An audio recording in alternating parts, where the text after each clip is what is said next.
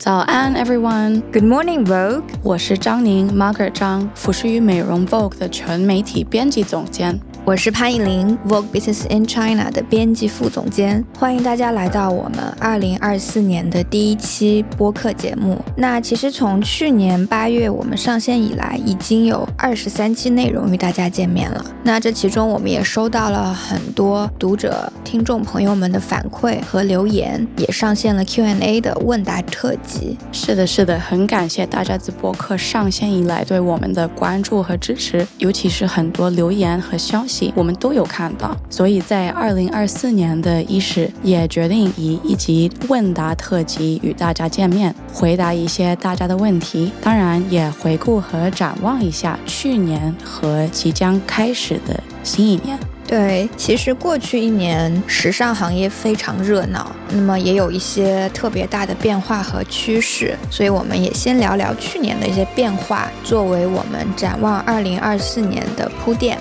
那我其实个人觉得，去年时尚行业的一大主题必然是很多品牌它创意总监的变化更迭。我们其实，在之前的时装周特辑里面已经聊过，比如像 Sabato 的新 GUCCI f a r r e l l William 的 LV 男装首秀，然后也在他来中国期间和他专门在北京录制了一期，还没有收听的听众朋友们可以去听一听。还有一个重要的首秀是 Phoebe Philo 个人品牌的首次发布，Phoebe 的回归在2023年显得尤其珍贵。这一年，我们看到了很多女性创意总监的离开，比如 Sarah Burton 告别 Alexander McQueen。那么 Phoebe 呢，一直被誉为最懂女性的设计师之一。离开大品牌后，沉寂多年，这次回归，她既保留了以往的古怪、性感和幽默气息，又比以前更加自信、有态度。没错，我去年看到菲比她的新设计出来的时候，第一个感觉就是她对独立女性的理解更加通透了，因为有很多单品和造型有着一种不过时的韵味。嗯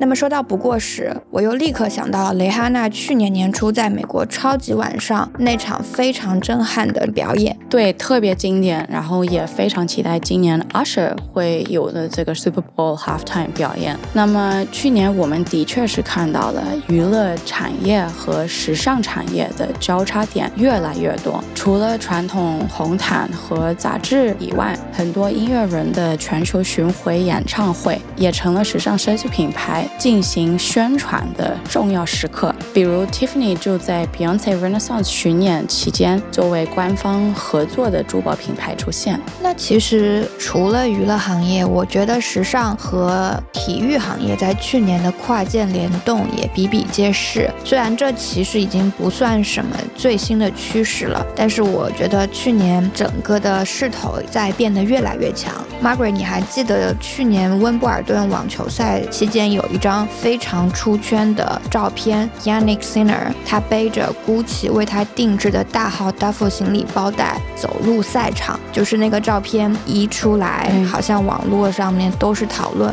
爆了 然后这个包就突然走红了，嗯。当然记得，我觉得他穿的也特别帅。我觉得接下来一年呢，肯定也有越来越多这种 key moment，因为以前可能都是像 NBA 篮球赛这种街潮时尚接近的文化，可能有更多这种 fashion moments。那么在中国呢，Prada 也官宣了中国篮球运动员杨舒雨为品牌大使。我们也相信，二零二四年将会看到更多时尚和体育的结合，因为巴黎奥运会就要来了。LVMH 集团是这一次奥运会最大的赞助商。那么，除了 LVMH 集团以外的一些品牌呢，肯定也会通过时尚来探讨运动的一些话题。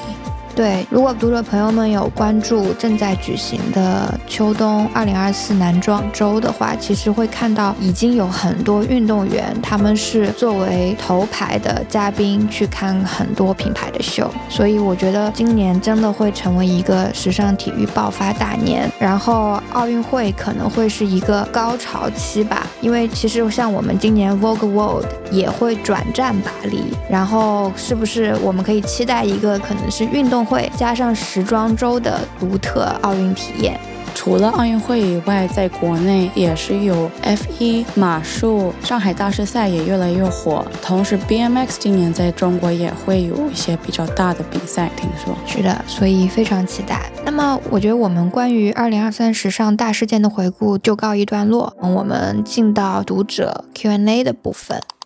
Margaret，今天我们第一个读者问题是这样的：很多人都很好奇，我们每一期的播客嘉宾到底是怎么选择的？过去二十三期是否有一些让我们记忆深刻的录制现场？其实很多播客嘉宾都在参与我们当时正在创作的一些编辑内容嘛，也许是封面呢，也许是视频合作啊、共创啊、内页拍摄啊等等。所以我们可能当天拍摄之后，抽一点时间跟他们坐下来一起聊聊天。有时候呢，一些特别创意才人，他们可能有自己的一些新项目推出。例如上一集我们跟 Pharrell Williams 聊的是，因为他在香港推出新的 Preflow 系列，或者呢，如果是一些海外嘉宾的话，前几年他可能没有这么多机会来中国。那么他来了国内之后，坐下来聊一下他们第一次回中国的一些感受。特别是像 Donatella Versace 那一集，他是花了很多时间来见我们的一些 Vogue China Fashion Fund 的决赛选手们，因为他特别想了解一下本地青年创意文化怎么样来看世界。所以我们可能帮他一起来安排这些时间，然后跟他们对了一下他们的作品啊，跟他聊了。一下他们一些社会上面的观点、视角啊等等，直接坐下来跟我们录我们这个播客，就是挺特别的。嗯，对，Margaret，你其实提到的 Farrell 和 Donatella 这两期录制，也是我个人认为就是录制现场最印象深刻的两期。嗯，就是也的确这两位是非常难在中国市场约到的，而且就是因为我本人其实没有跟他们面对面有过任何交流，在这个之前，就是跟他们的互动的确是非常出乎我的意料，就是非常的平易近人，也很容易就是能够把话题聊得很深，整个氛围。和感觉是非常非常好的，Margaret。我知道你其实从二零零九年起就一直活跃在时尚行业的各个领域，然后如今也已经积累了十四年的工作经验。那我们有一个读者就提问：你在时尚行业里最喜欢的部分是什么？我其实是有点意外的进入了时尚行业。如果按原本的计划，我应该是从事表演艺术领域，或者成为一名律师，要不然也是做咨询顾问或者营销策划方面的工作。那么这可能就会让看待这个行业的视角会有所不同。就从个人层面来讲呢，我特别特别喜欢能够身处其中感。感受设计师、创意总监们灵感乍现，并能够将其落地的那些时刻。很多时候，我觉得行业外的人看时装周，关注点会更多在出席在 front row 的这些艺人、名人或者模特走秀、T 台这些。但是，其实对我来说，最好的时装秀，其实我自己会觉得印象最深刻的时装秀，是能够让你置身于设计师思维之中。的真正了解他们是如何感受这个世界，比如二零一八年 Tom Brown 春夏时装秀，我记得当场就哭了，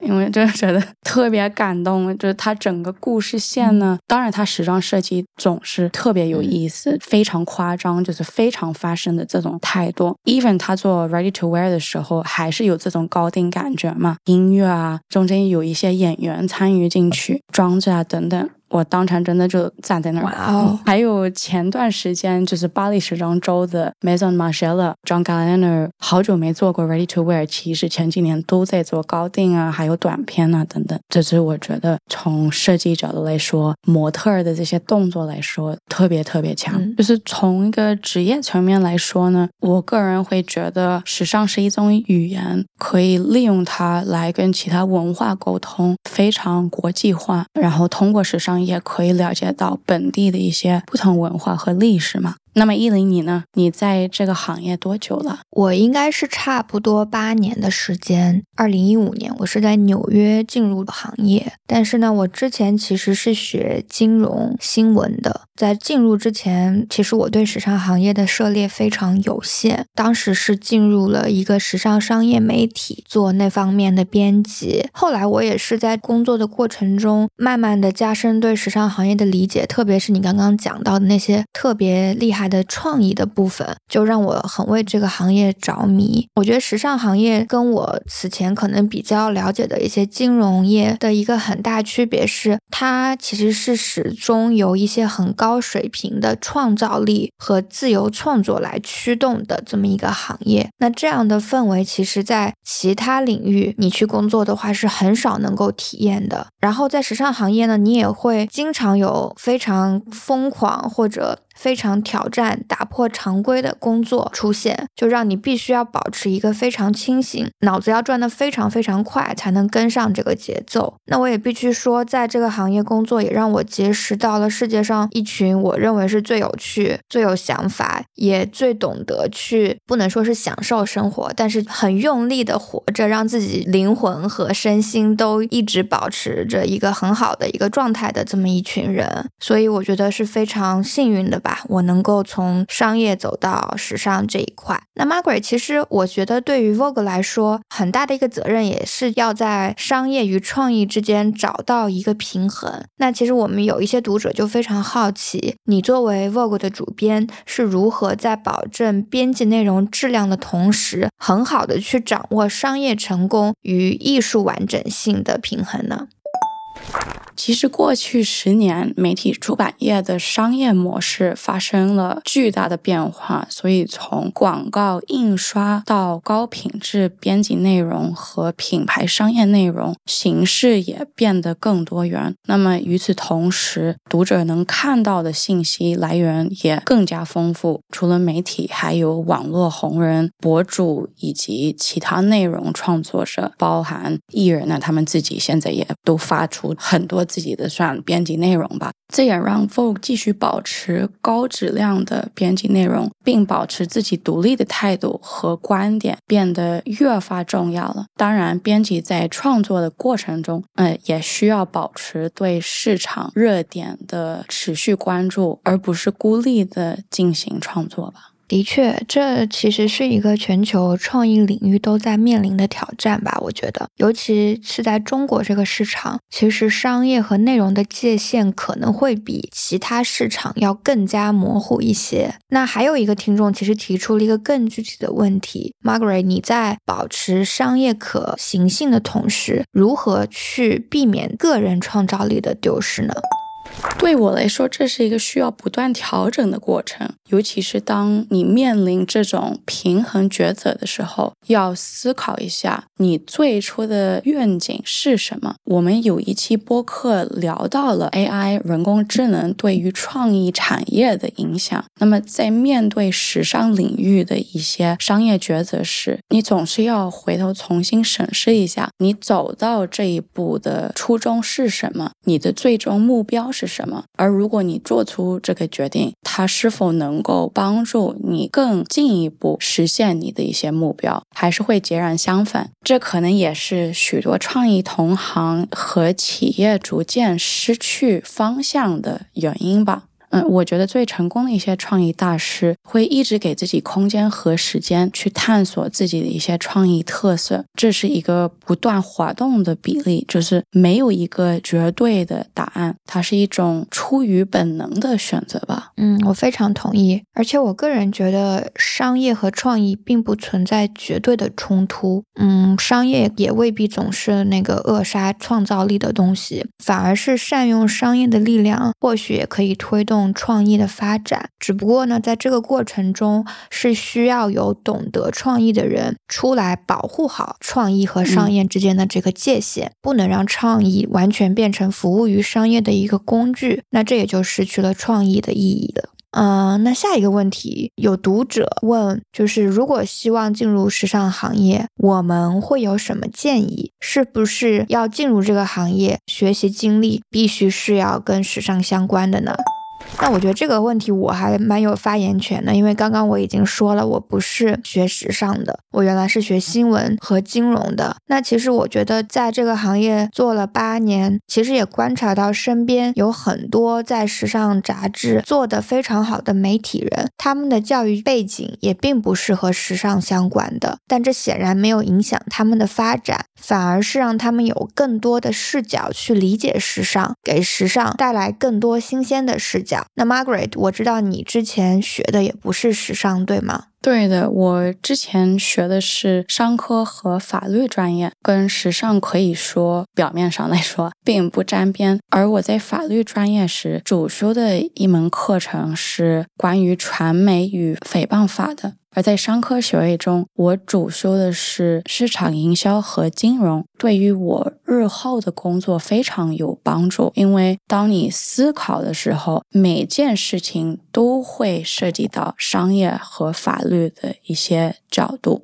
说实话，也是这两个学位的教育背景，同时学到的一些思考问题的方式，真的帮助我完成了现在的工作。其实，我个人是很坚信，如果你足够有创造力，那其实无论教育背景是哪个领域，你总能找到一种合适的角度参与到或加入到你的梦想行业或职业。而对于刚刚进入时尚行业的人来说，我的建议是多去实践，去建立你的关系网，去接触那些你觉得真的优秀的一些人，呃，向他们学习。这其实也是数字时代的好处嘛，你可以通过网络直接联系到许多你想要认识的一些人才。嗯，没错，我非常同意你的说法，Margaret。那还有一个点，我觉得我特别想补充的，就是其实无论你是时尚背景还是其他领域，在时尚行业里非常重要的一点是，永远不要停止学习和思考。因为哪怕你是时尚背景，也许你会了解时尚的历史啊、过往的设计风格或者设计师的这些知识和信息，但这个行业它是一个实时变化的行业，所以你必须要。不停的去学习、吸收新的讯息，来不断重塑你对于这个行业的认知和理解。非常同意，我个人真的感觉，一旦停止学习，你的职业发展也就停止了。如今时代的快速发展，往往让周边的一切都变化的非常快。那么，工作的方式、平台、媒介，包括不断涌现的人才，这些人甚至都是二零零年后。出生的，所以你总是需要保持充分的好奇心，来不断探索和学习周边发生的一切。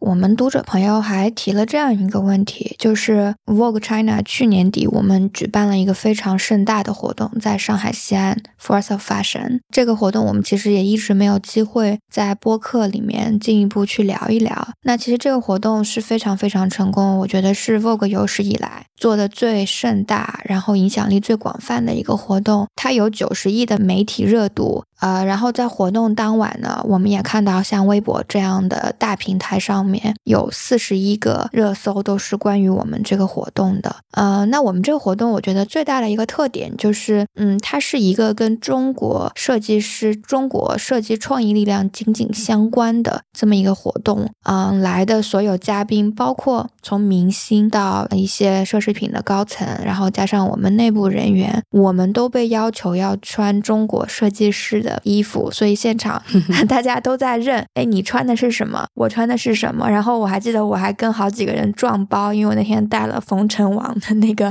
主编包，然后我们还拍了发给冯，然后就挺有意思的。那么 Margaret，其实有读者朋友们就问，这个活动今年还会继续做吗？然后去年这一场的话，对你印象最深刻的一些 moments 是什么？对，其实今年年底 Force 的发生肯定还会做，所以听众朋友们，如果有一些特别来宾，就希望我们邀请来的，可以给我们留言。那么关于二三年的 Force 的 Fashion，也是是首次把 Force 的 Fashion 这个活动带到中国来嘛？从个人角度来说，中国设计师作品作为 Dress Code，其实一直是我们很想做的事情，因为很少见嘛。大部分这些大红毯活动啊，或者开幕晚宴，都是有比较 mix 的，大部分还是海外的一些品牌出现在红毯上。其实我们 Vogue 在中国从二一年起做了非常多的对中国设计师的支持。我们今年落地的 Vogue China Fashion Fund 其实是已经计划了好几年了，特别是他们一些学习培训机会和导师计划嘛。自己也不仅仅是给一笔钱，给个奖金，然后就让他们自己做自己的事情。其实我们是利用我们全球还有国内的 Vogue 的关系网。来帮每一位决赛选手的设计师定制一种 mentorship 程序，就是他们是需要什么东西？他们是需要买手店上面的支持呢？他们是需要创意上面的支持、拍摄、设计、供应链啊等等，我们都会一个个跟他们去对，这样他们路就可以走得长嘛。然后我觉得整体 Force 的 Fashion 来说，一个比较大的话题还是中国传统手工艺，因为当然二三年是我们第二年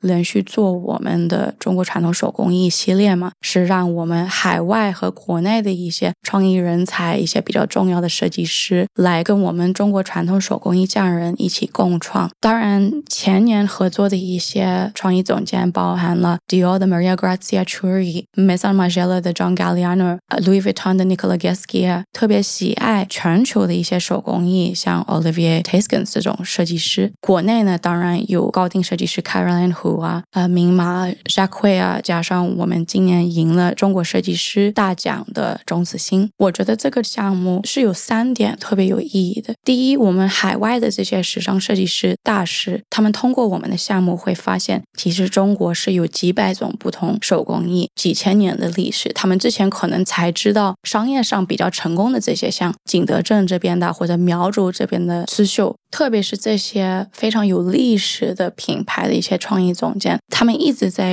看如何让历史跟当代文化和未来有一些完美对话嘛。所以这一点，我觉得在过程当中，我们团队做到的一些传达中国文化的工作做得非常好。第二点，我觉得我们国内最厉害的一些设计师都是在海外留学，在最厉害的学校，像 Parsons、Central Saint Martins。不过在海外这些大学，他们不太。会教中国传统手工艺，就是作为这种高定啊，或者作为一种非常厉害的布料选择啊等等。所以我觉得，通过我们这文化项目，国内最厉害的一些人才可以再次熟悉、了解到我们本地的几千年的创意历史和文化。然后第三点，我觉得比较感人的是这些匠人，因为他们这么多年一代一代传下来的这个工艺呢，可能是一种方式去落地它，可能过。去十几年，从商业角度来说，更多是做这种纪念品吧，就是小小的包包啊，还是 T 恤啊等等。可是通过这个项目，他觉得第一，跟中国年轻创作者们合作，觉得哇，他们真的有一些非常新鲜的想法，自己也会有一些启发，如何把自己学了这么多年的手工艺做得更当代化。同时，他们也没有想象到可以跟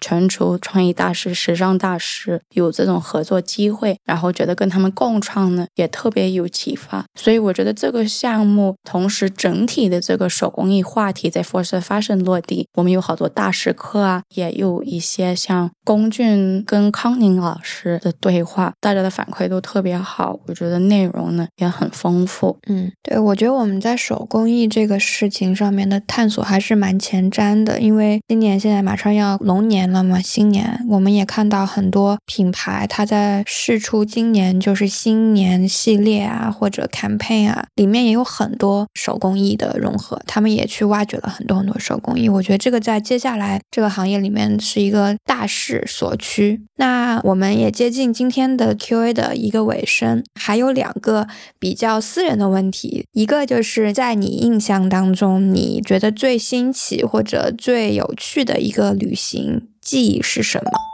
我记得我十四岁的夏天，学校有安排可以去 Costa Rica。当时 Costa Rica 也没有发展的这么厉害，保留了这种原生态的自然风光。然后整体来说也没有这么多非常大的酒店啊，这种 chain 啊过去，对吗？没有这么商业化。那么当时我记得是去爬了火山，雨林中有徒步旅行，还有去比较偏的一些地方，在小学。教英语整整一个月，印象特别特别深刻，我一直都想回去。你呢，依琳？我个人最印象深刻的一次旅行，其实是在南美厄瓜多尔。当时是我已经研究生毕业了，然后那个时候在找正式的工作。那中间我其实找了一份 NGO 的实习作为过渡啊，然后其中这个工作当中有一个机会，就是去厄瓜多尔参加那一年的联合国的 Habitat 一个跟城市发展相关的一个峰会啊，然后我就作为代表过去了。我也是第一次去。去南美，我也是第一次一个人去一个可能不是很发达的一个城市，是去他们的那个首都 Quito。然后当时我真的是挺震惊，我觉得那边特别像中国上世纪七十年代、八十年代，就人特别特别淳朴。现在都记得，就是五美金。你就可以去烫一个头发，因为我 那时候在那边，就去随便走进去，然后当地人都会很热情的服务你，然后吃的东西也非常非常好吃，这个是我印象特别深刻的一次旅行。嗯，然后还有最后一个问题，读者朋友们问我们最近看的一本书啊，或者一部电影啊是什么？我前几周看了一部电影叫《Past Lives》，不知道依琳有没有看过？是 Celine Song 导的韩国美国的移民故事，同时也是爱情故事。它有得了金球奖最佳影片奖的提名，我觉得整个行业也觉得它应该也会有奥斯卡奖的。提名。那么，Greta Lee 这位演员这几季就是跟 Louis 品牌合作的很多，大家都应该看到他的一些大片嘛，表演的特别真实，我觉得是他整个职业上表演的最好的一次，非常建议大家去看一下。最近其实没什么时间去看一部完整的电影，但是我一直在看一本书，就是 Henry Kissinger 先生不是去世了嘛，然后那个 moment 我突然就翻出来我前几年上课的一本书，就是他在二零一四年。出的一本叫《World Order》世界秩序，我又开始翻它了。这个是我最近在看的，呃，一个东西，但是看特别慢。那么今天最后一个问题是关于时间管理的，就有一些读者也问我们，我们是如何合理安排时间的？因为大家也知道，我们每天工作都非常非常忙。那 Margaret，你的秘密是什么呢？嗯，我觉得看整体一周来说呢，我就会把我全部的会排在周一周二，这样我全部的 weekly 的一些会，这样可以 kick off，然后我的团队就可以进行他们的一些需要推进的项目啊等等，就是已经有了个方向，然后我不用每天跟他们 check in，这样我周三到五就可以留出时间真正的去做我的工作。从工作管理来说呢，我其实是有个 list，每天就花个五分钟时间从。重新来排一下，有三部分。第一部分是 important and urgent，就是重要和着急，这些东西肯定是要马上去解决的事情。第二部分呢是着急，就是它可能是时间要非常紧的，就是马上要交的或者马上要解决的一件事儿，可是可能不是这么重要的事情。第三部分呢就是只是重要，就是 important 这个 list。那么这个可能时间线稍微长一点，你可能不一定要今天做到，可是如果今天全部的这些 task 做完了之后，后，那么你最后可以去投一点时间去把这件东西有一些些 progress 嘛？因为我其实之前也试过很多不同方式，就做一个传统 to do list 啊，或者来算一下我全部的要做的事情会花多少时间。可是到最后，我觉得这个太费劲了。我自己会发现，工作下来这么多年，这种 listing 的方式对我来说是效率最高的。你呢，依琳？嗯，我其实没有像你一样这么系统的去列所有的事情，但是我自己觉得很有效的方式就是，我每次在做某一个东西的时候，我尽可能的逼自己是百分百的专注在这个事情上面。可能我会规定，比方说今天需要写一篇文章，那我可能给他先规定的时间可能是三到四个小时，那我就一定会想办法的在这个时间里面把它给完成，然后再到下一步骤可能是去 polish 啊，还是怎样的，就是保证你在做的时候的一个高效投入，这个是可能我会建议大家可以去，嗯，思考的一个方向。那么今天我们中文的 Q&A 特辑就差不多结束了啊！希望这一期能够解答大家对我们播客的一些疑问。之后我们也将持续推出 Q&A 问答特辑，欢迎大家在 Vogue China 的微信、微博等平台留言你的问题。我们下次见，感谢大家的收听，期待很快见面呢。